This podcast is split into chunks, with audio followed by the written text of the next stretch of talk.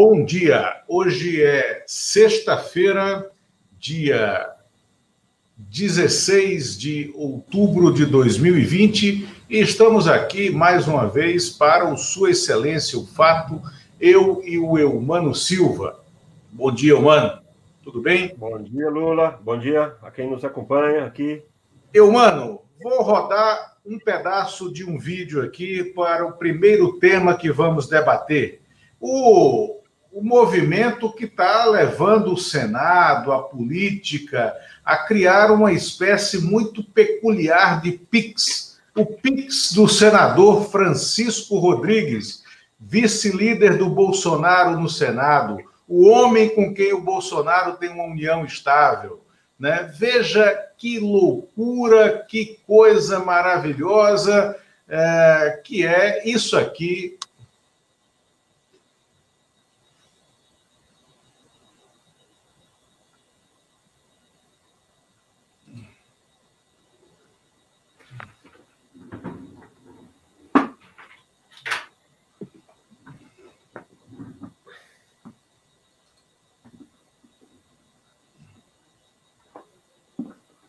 Vocês estão vindo aí, essa é a, esse é o César Tralli no G1, né, narrando a reportagem. Eu vou dar uma adiantada aqui na reportagem, porque ela é fantástica.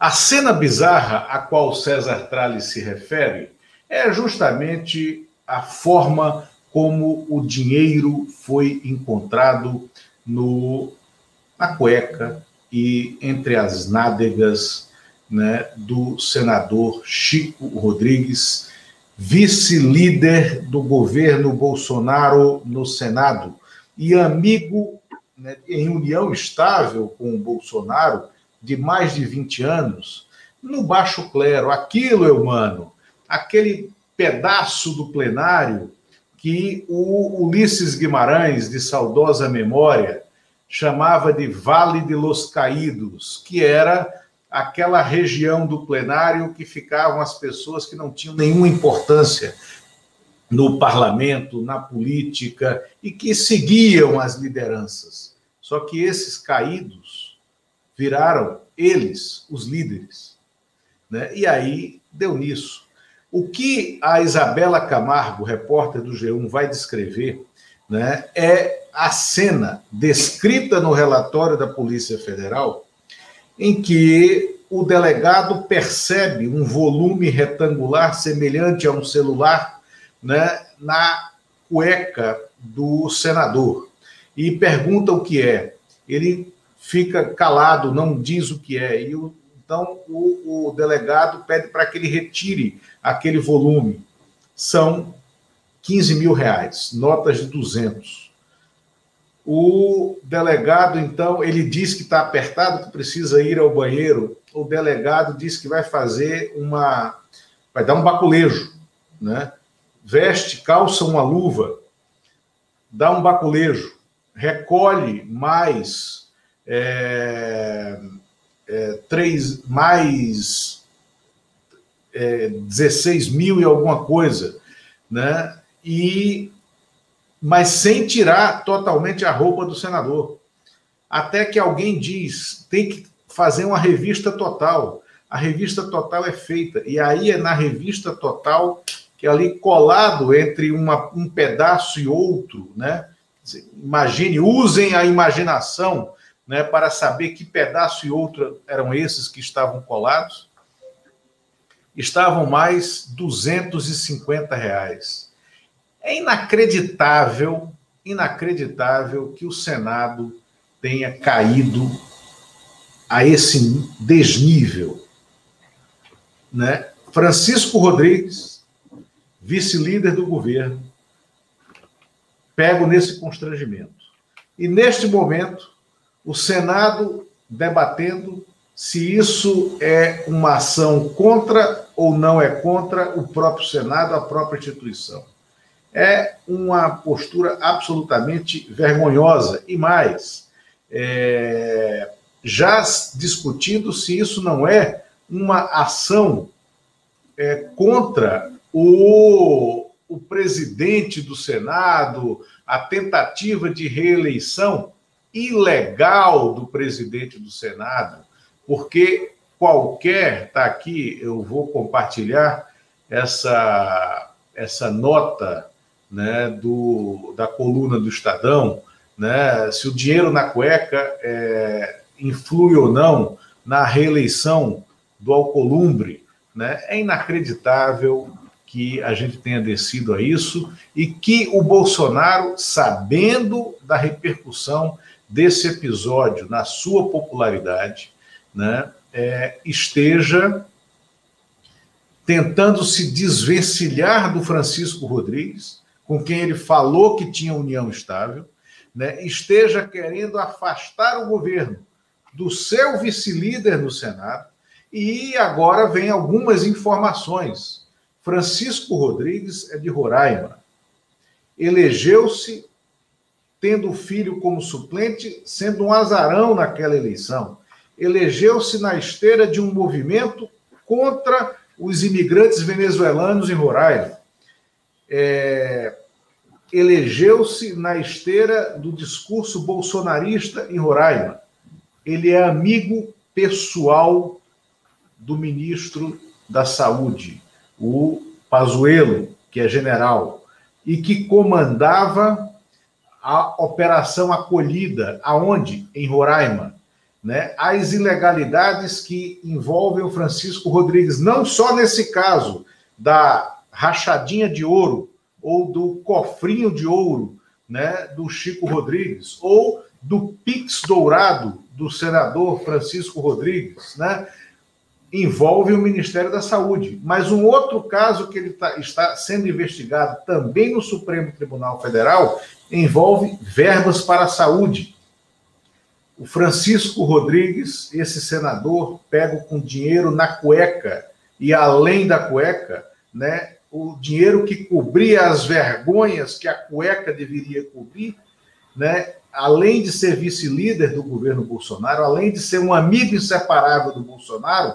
é um amigo próximo do Pazuello, ministro da Saúde, tá? E é, é essa relação e do Carlos Vizard, que é empresário, que era dono do curso Visa de inglês, que hoje está lá metido no Ministério da Saúde, mexendo com contratos e levando empresas para dentro do Ministério da Saúde. Então, é essa, tem que se aprofundar nessa, é, nessa investigação. E mais, o Senado quer pôr panos mornos nessa história e tentar conferir é, direito de imunidade parlamentar ao mandato desse vergonhoso Francisco Rodrigues, sabe qual é o risco que o Senado corre?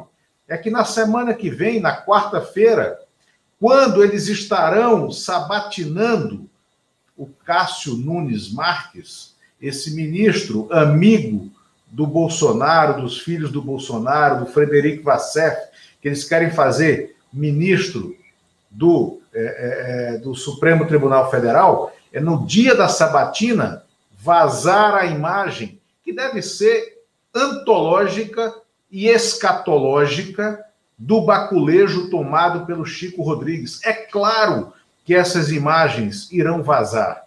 E é claro que nesse momento elas irão vazar, sim, de maneira correta, para expor as vergonhas do Senado, humano. Né? Elas vão vazar. Isso é inexorável, porque esse é o movimento de Brasília desde que Brasília é Brasília. Quando as coisas têm que acontecer, acontecem, né? É, e é bom que elas venham à tona, porque é, é razoável a gente imaginar que o Davi Alcolumbre né, pode passar pano num processo como esse, num caso como esse, absurdo em nome da sua reeleição, que é ilegal? Eu mando, com você. Vamos lá.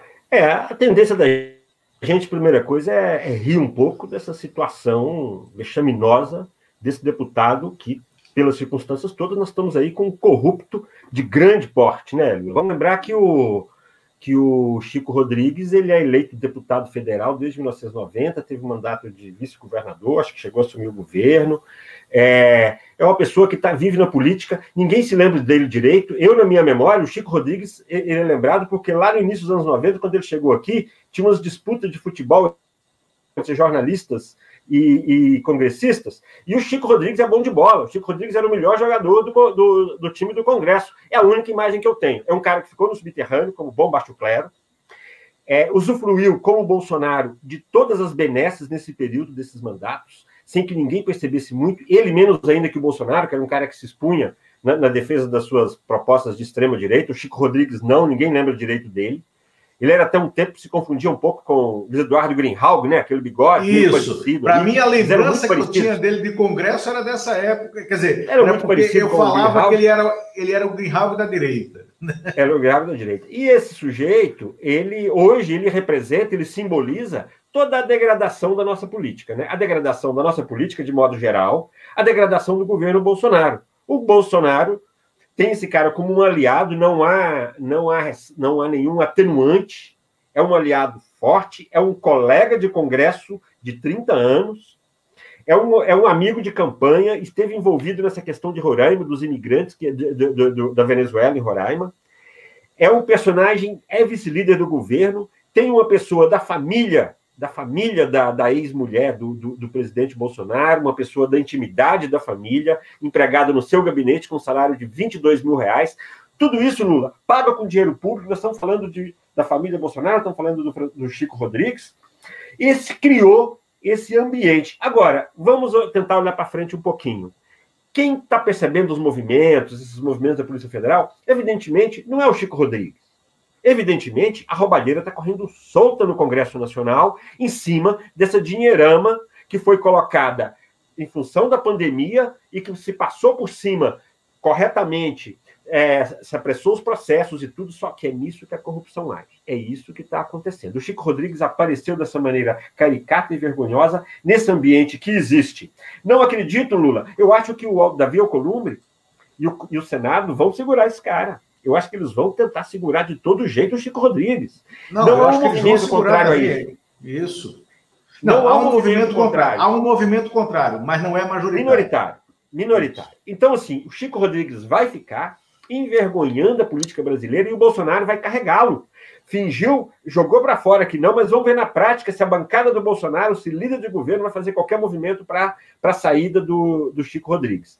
Então, eu acho assim, primeiro, simboliza esse momento horroroso da nossa política, parece que cada dia acontece uma coisa pior, é, nesse caso, pior do que o dinheiro em cueca, que nós já tínhamos visto, piorou, complicou mais ainda, esses valores são exorbitantes.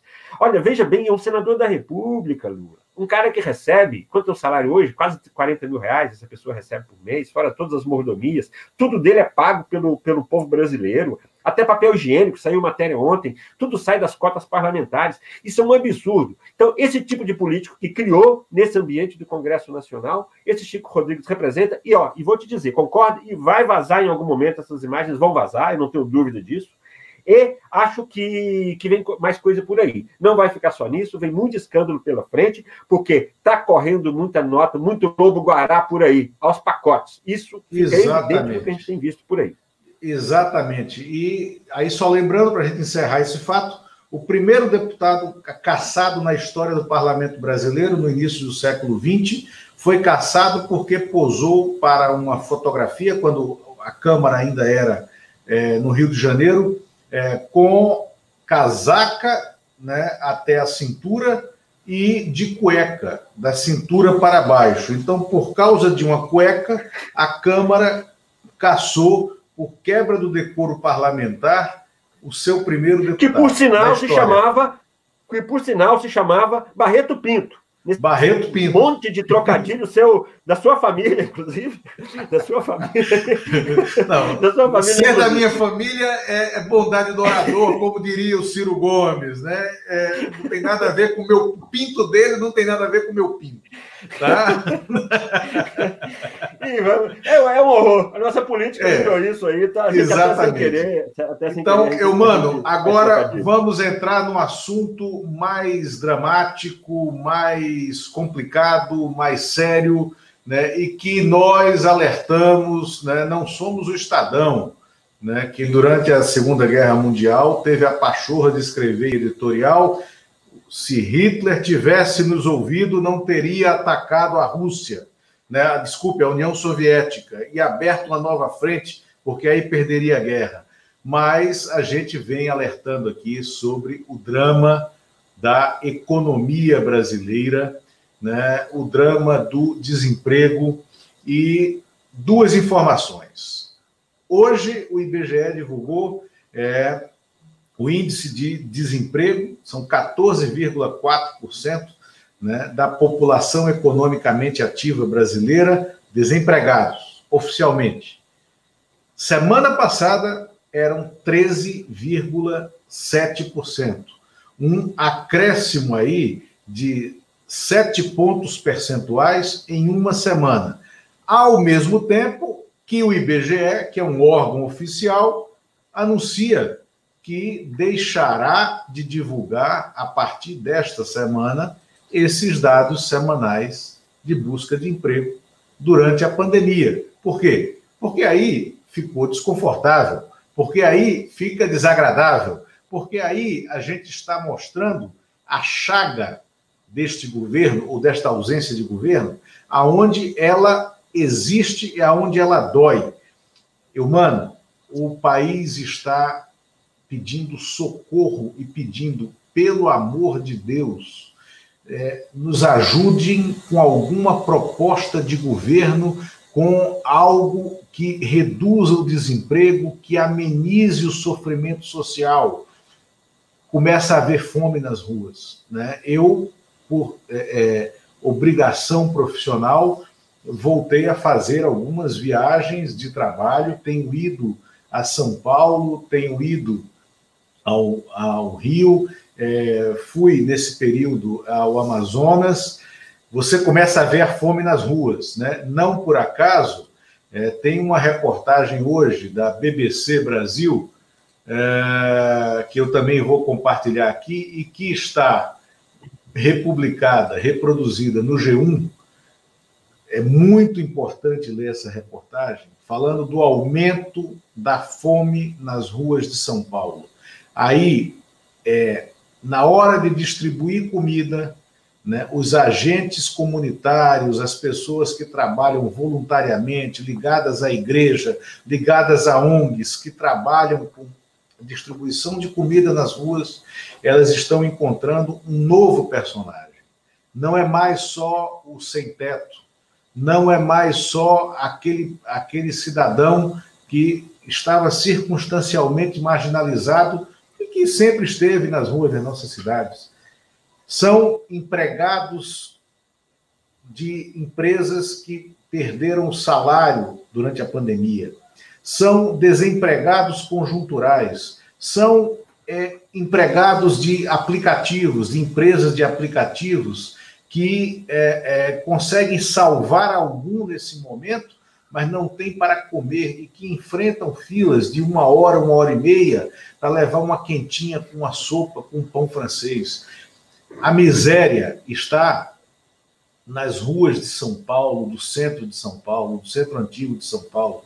A miséria está aqui em Brasília, no setor comercial sul, no setor hoteleiro norte, né? É, é, é você, ou nas áreas isoladas do setor de clubes aonde a gente já vê o surgimento de favelas, de favelas de barracos que não existiam em Brasília nesse volume, muito menos nesta localização. As pessoas estão passando fome, as pessoas estão batendo nas portas dos restaurantes em Manaus. Eu estava num restaurante do hotel onde eu fiquei em Manaus e assisti a, um, a uma família bater e pedir pelo amor de Deus para entrar, porque queria comer o resto que sobrasse do prato de uma mesa que estava posta.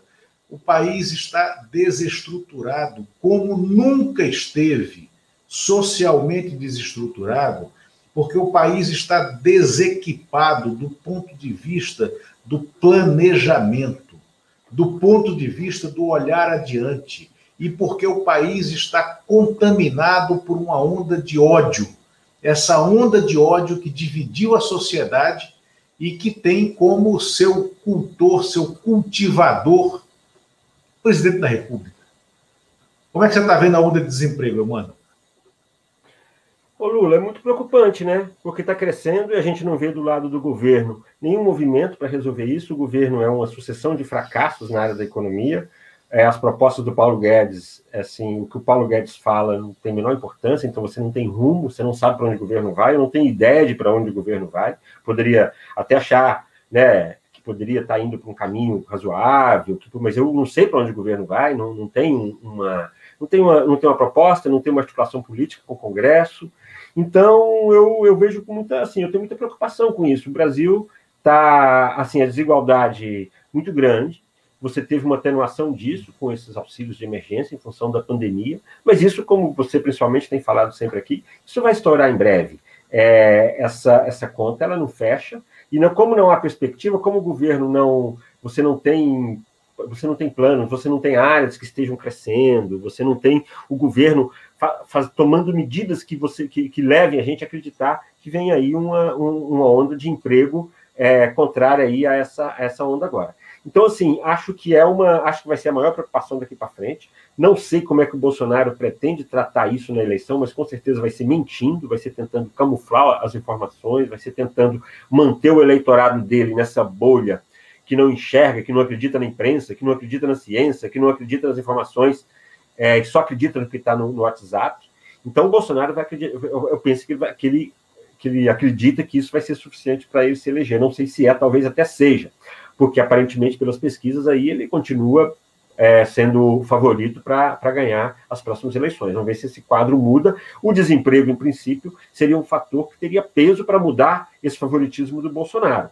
Mas até agora isso não, não foi visto, talvez pelos atenuantes dos auxílios emergenciais. Mas não tenho dúvida de que esse assunto vai estar na próxima, na próxima eleição. Agora, Lula, também me preocupa que eu não vejo por parte da oposição propostas para resolver nesse sentido. Eu vejo olhando para trás, porque o governo do, do, PT fez isso, o governo fez aquilo, ok, é verdade, mas eu não vejo, olhando para frente, novas propostas. Eu vejo muito é, uma, um repeteco para puxar a memória dos brasileiros do que foi feito de positivo, mas eu não, eu não vejo essas propostas, eu não vejo olhando para o futuro. As áreas de interesse, questão ambiental, por exemplo, é uma área que a oposição deve, e deve muito. A oposição também teve problemas com o meio ambiente, na Amazônia também, e assim, então, o, esse desenvolvimento para a Amazônia, por exemplo, eu não vejo por parte da oposição. Não sinto. É, é, é, quem tinha essa proposta era a Marina, que tem essa proposta, mas que parte da oposição também não aceita a Marina. Então, eu acho assim, essa é uma questão fundamental. Nós estamos vivendo o maior drama ambiental no Brasil até hoje, um movimento de, de, de, destruição como nós nunca vimos na Amazônia, no Pantanal, em todos os lugares. Se você for para o litoral também, estão tentando quebrar as regras, estão tentando mudar tudo. Então, essa questão ambiental, por exemplo, eu não vejo a oposição se mexer e mostrar um desenvolvimento sustentável, que busca alternativas para isso. Não vejo. Então, é importante que nós sejamos críticos ao governo e, e a olhos vistos, esse governo é uma degradação, mas precisamos ver também o que está sendo preparado pela oposição de propostas. E eu ainda não estou vendo. Concordo contigo em parte, mano. É, aí deixa eu falar, assim, sem nenhuma defesa partidária, tá? mas o PT fez um elenco de propostas para mudanças emergenciais e lançou isso, e isso está na rede, isso foi lançado dentro de uma, uma live da Fundação Perseu Abramo, é porque não recebeu nenhum destaque, nenhuma cobertura de mídia, de imprensa, como o PT tinha no passado. Né? É... E, nem a própria, e nem a própria oposição deu essa importância. Nem a, a, própria oposição não, deu essa, ali, não deu essa importância, por quê? Porque há uma tensão interna, e é onde eu quero chegar para a gente abrir é, o capítulo eleições municipais, há uma tensão interna dentro das oposições que não conseguem se unir naquilo que seria o único caminho nacional nesse momento, que era a frente ampla. Tá? A gente precisava ter uma liderança que fosse é, posterior ao Lula, até poderia ser menor que o Lula, mas posterior, né, que é, é, ressurgida agora né, para tentar é, é, é, é, unir essa oposição né, por um projeto político de mudança. Isso não aconteceu, é fato. E não vem acontecendo, por exemplo, no cenário das eleições municipais, quando era urgente que acontecesse. O movimento mais importante das eleições municipais é a ausência do debate no primeiro turno e a redução das sabatinas. Por quê? Se houvesse debate, se houvesse sabatina, os candidatos fake, os candidatos vazios, como o Celso Russomano, né, os cavalos paraguaios, né, eles iriam ter que se expor. Isso não aconteceu. Isso aconteceu no Brasil em 2018 com o Bolsonaro e o favoreceu com a ajuda do TSE, que permitiu eh, as entrevistas solitárias dele na TV Record nos dias em que havia debate com os outros candidatos. Debates aos quais ele não foi, argumentando que estava doente com a facada. Mas ele foi às entrevistas organizadas pela Record e estruturadas por quem? Por este personagem, Fábio Weingarten, que estava também, também teve entrevista no SBT, o Fábio Weingarten, que estava nessas, nesses canais, nessas emissoras, e hoje está no Palácio comandando a SECOM. Então, é, a Justiça Eleitoral tem um papel fundamental que ela não está sabendo exercer, tá? Na, no estabelecimento das regras para um debate público de projetos durante as eleições. A esquerda tinha que se unir em São Paulo, né? e em São Paulo, o nome que poderia, que poderá ainda é, é, chegar ao segundo turno no, do bloco de esquerda é o Boulos, obviamente, na chapa Boulos e Erundina. Houve um crescimento no, no Ibope de ontem, do Gilmar Tato, de um ponto para quatro pontos percentuais. Isso pode animar, não deveria. Gilmar Tato é inviável eleitoralmente, é inviável por todos os seus defeitos pessoais, que não são, eu não argumento nem os defeitos do PT, mas o Gilmar Tato é um clã, né? ele integra um clã familiar na política paulistana que representa o que há de mais coronelístico na esquerda urbana né, do PT em São Paulo. Então, é, ele é um candidato ruim né, e deveria usar esse momento de crescimento para ter a grandeza da renúncia em torno de um projeto maior que é levar a esquerda ao segundo turno e quem sabe um segundo turno que fosse Bruno Covas contra o Boulos, né? ou mesmo que fosse o Russomano contra o Boulos. O Russomano, por sua vez, que é o Bolsonaro na campanha, entrou em pane geral. Entrou em pane porque é um candidato vazio, sem programa, sem projeto, é, sem proposta e com um histórico de cavalo paraguaio, com histórico de derrotas nas eleições majoritárias em São Paulo. A campanha dele entrou em crise porque ele está sem dinheiro. A gente sabe que Russomano adora dinheiro, entendeu? E adora ligar o taxímetro. Fazia isso enquanto deputado. Criou-se dessa forma, né, é, em paralelo, né, na, na mídia, como um jornalista de denúncia.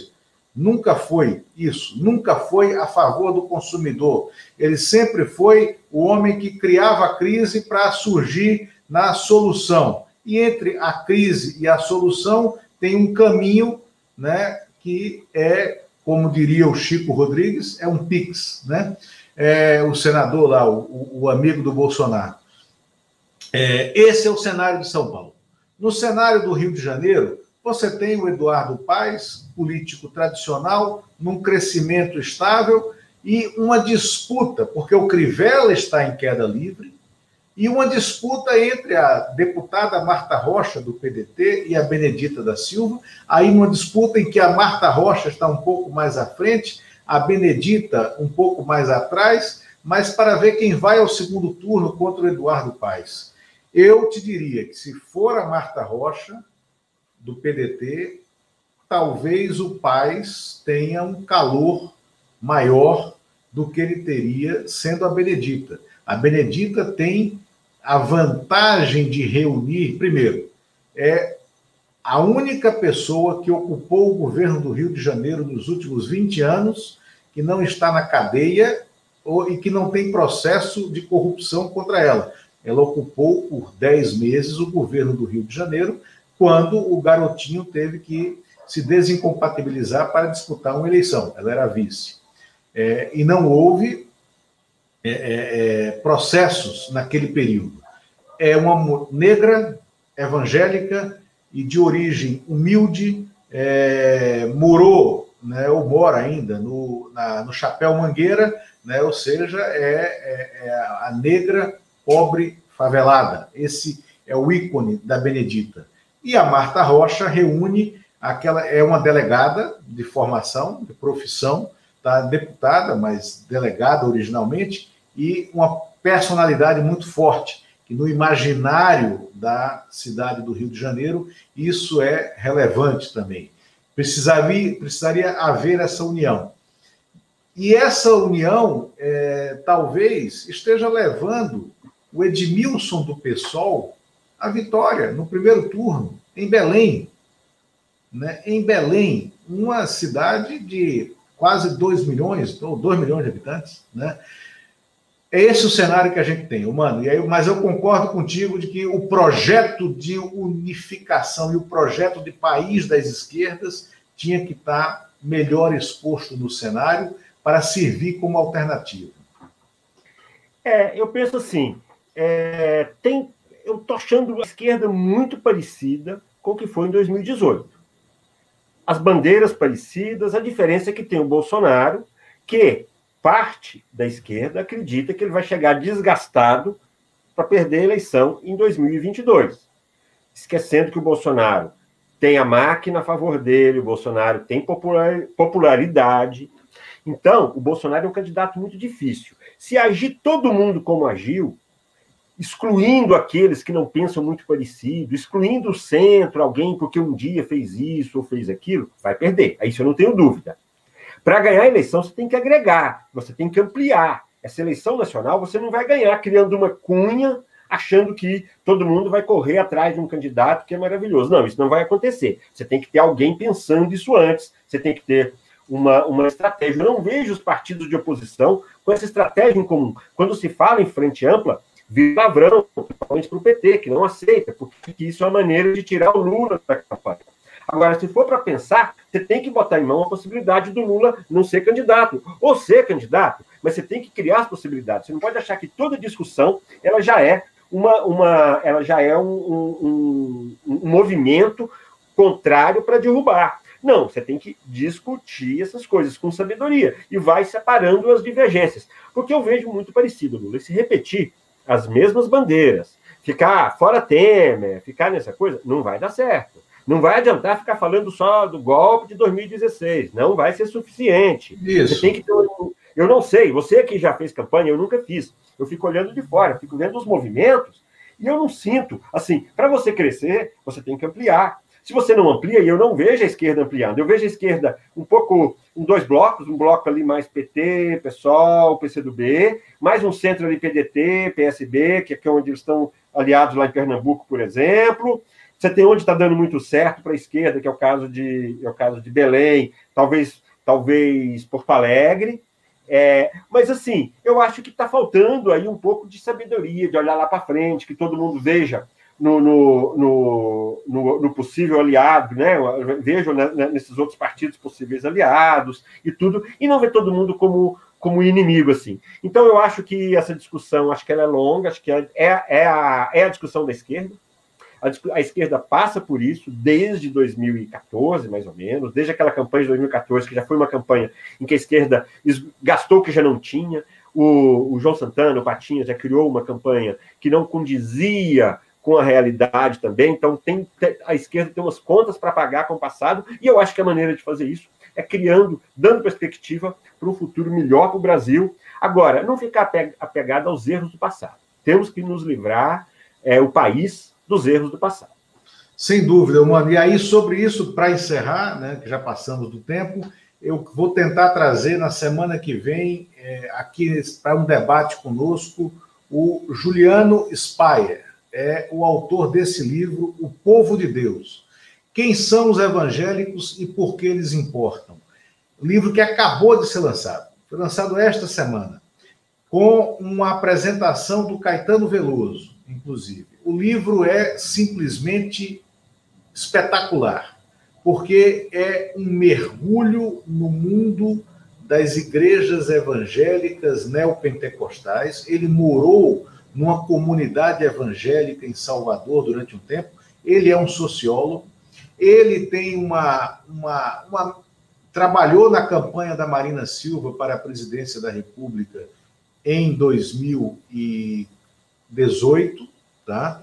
É, ele não é evangélico, mas tem uma aproximação. Ele faz uma análise de como a, a esquerda está errando no tratamento e no encilhamento né, ideológico dos evangélicos. Ele trata da, de diferenciar o evangélico histórico do pentecostal e do neopentecostal, que é mais a Igreja Universal e essas denominações religiosas, como a do R.R. Soares, a do a, a, um pedaço da Assembleia de Deus do Silas Malafaia, do apóstolo Valdemiro, Valdomiro, sei lá, essa, né? Mas é, e para mostrar o seguinte, só vai haver e outra, ele alerta para que é, observem depois essa é a última década, a década de 2020 é a última década em que o catolicismo é majoritário no Brasil. A partir da década de 2030, nós viveremos num país majoritariamente evangélico. Né? E um outro erro, a associação né, dos negros, a religião negra, como Umbanda e Candomblé. Não é. A maior religião negra brasileira é evangélica.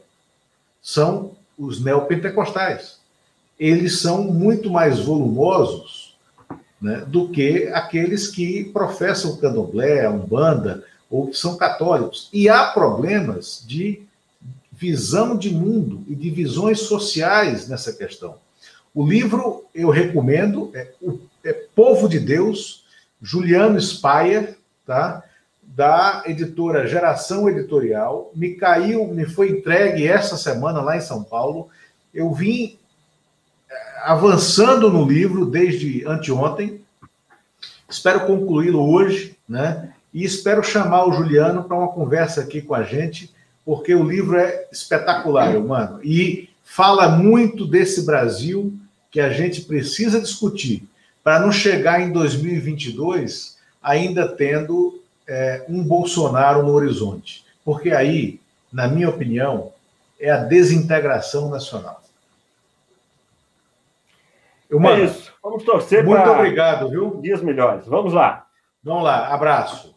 Abraço. Abraço e obrigado a quem ficou aqui até agora.